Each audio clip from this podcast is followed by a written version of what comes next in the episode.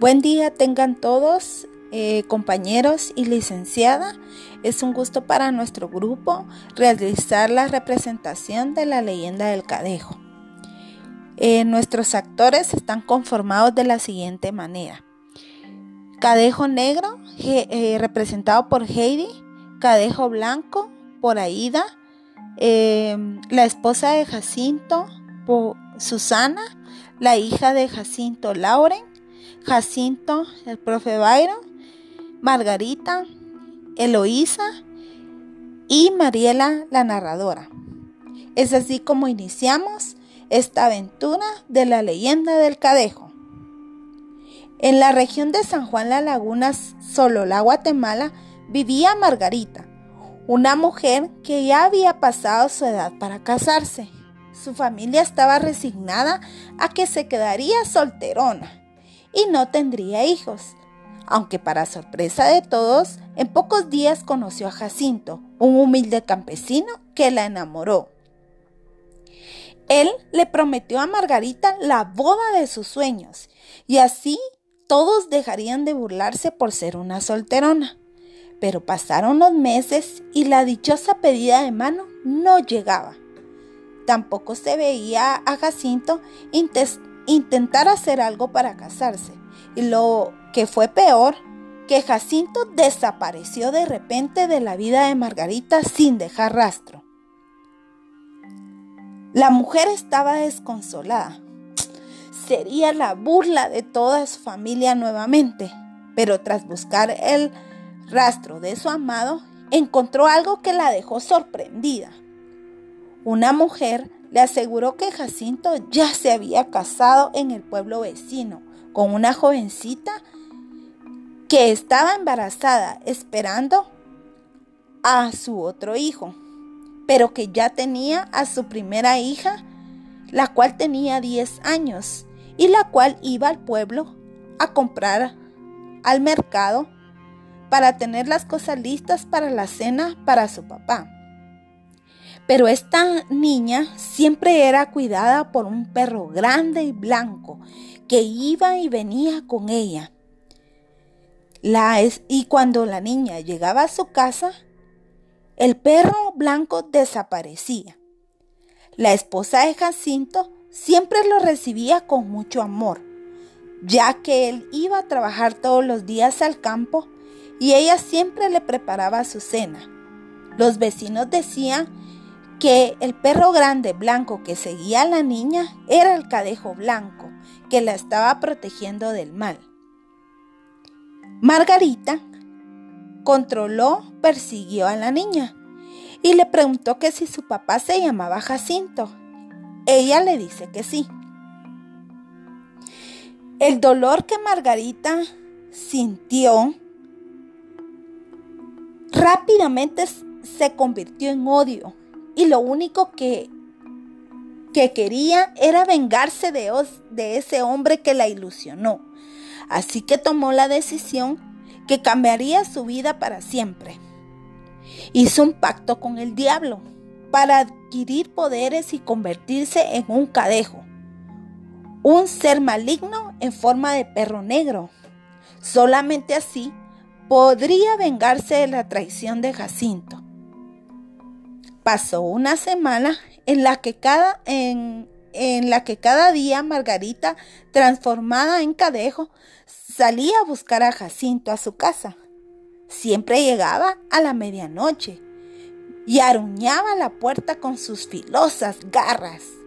Jacinto estaba advertido por sus vecinos sobre un cadejo que se aparecía siempre en su casa, así que ellos le brindaron ayuda para matar a la bestia.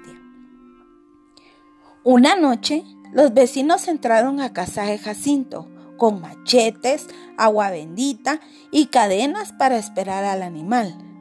Cuando dieron las doce de la noche, el cadejo apareció.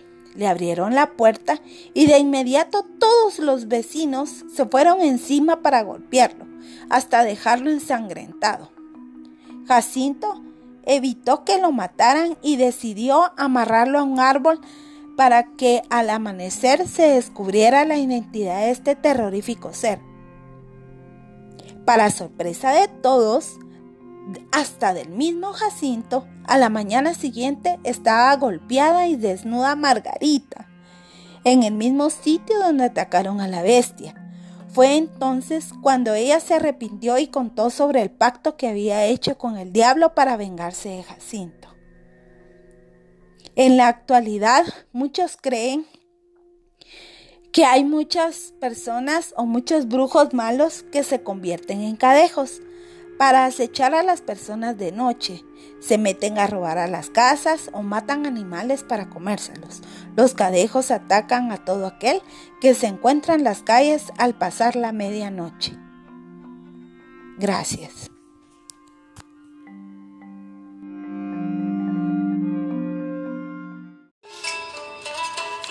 Buenas tardes, queridos exalumnos. El día de hoy les vengo a contar un relato sobre el amor. Hace mucho tiempo, en un pueblo muy lejano, vivía una pareja de jóvenes muy hermosos que se hicieron novios. Ella tenía la edad de 13 años y él 17 años. El joven era alto, esbelto, musculoso, dado que es leñador desde pequeño.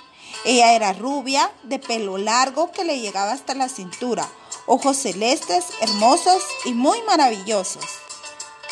Todo, todo el pueblo fue cómplice de este gran amor. Se hicieron novios hasta que un día ella tenía 18 años y él tenía 23. El pueblo se puso de acuerdo para que ellos se casaran. Y llegó ese gran día. Les regalaron una cabaña con árboles para que él, trabajara como leñador. Vivieron juntos en las etapas de invierno, verano, primavera y otoño. Ellos fueron felices en todo momento. La familia de ambos compartía la felicidad al igual que el pueblo. Entonces ya se acercaba el día de su aniversario. Ella sintió que debía de regalarle algo especial para demostrarle su amor. Entonces empezó a pensar qué le podía regalar. Pensó, una hacha significa trabajo. Algo tejido no lo usará. O tal vez una rica comida, pero eso se lo puede elaborar todos los días. Entonces decidió caminar por las calles del pueblo y bajar y bajar y buscar, pero no encontraba nada.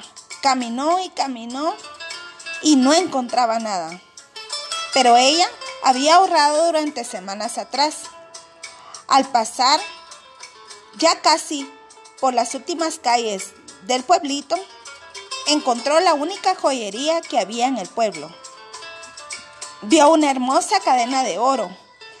La vio por la vitrina de esa joyería y recordó el objeto verdaderamente valioso para su esposo, para el amor de su vida.